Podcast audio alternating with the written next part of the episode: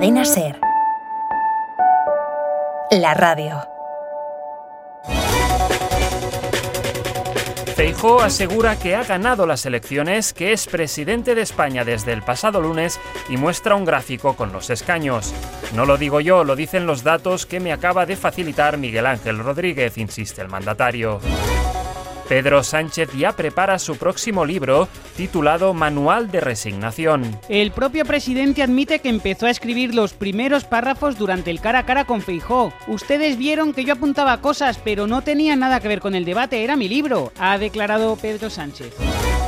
Corina volverá con Juan Carlos I si gana la derecha en España. Volveré a regalarle 65 millones del erario público a mi amante y ojo, que ya he planeado varios safaris para cazar elefantes que están descontrolados, ha dicho el rey emérito. La Junta Electoral recuerda que para que un voto sea válido hay que desplegar una lona con la cara del candidato elegido tapando la fachada de un edificio. Feijó reconoce que será difícil encontrar un perfil más duro que Marlasca para interior. Repsol abandona a uno de sus empleados en una perrera. El hallazgo de una toalla en la primera línea de un lago helado en Marte podría indicar que en algún momento hubo vida, según la NASA. Los bomberos dejarán de atender llamadas de personas que no pueden abrir el cajón de los cubiertos por culpa de una espátula atravesada.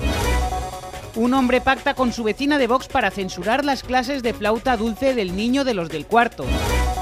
Pedro Sánchez ganará los Sanfermines según la última encuesta del CIS.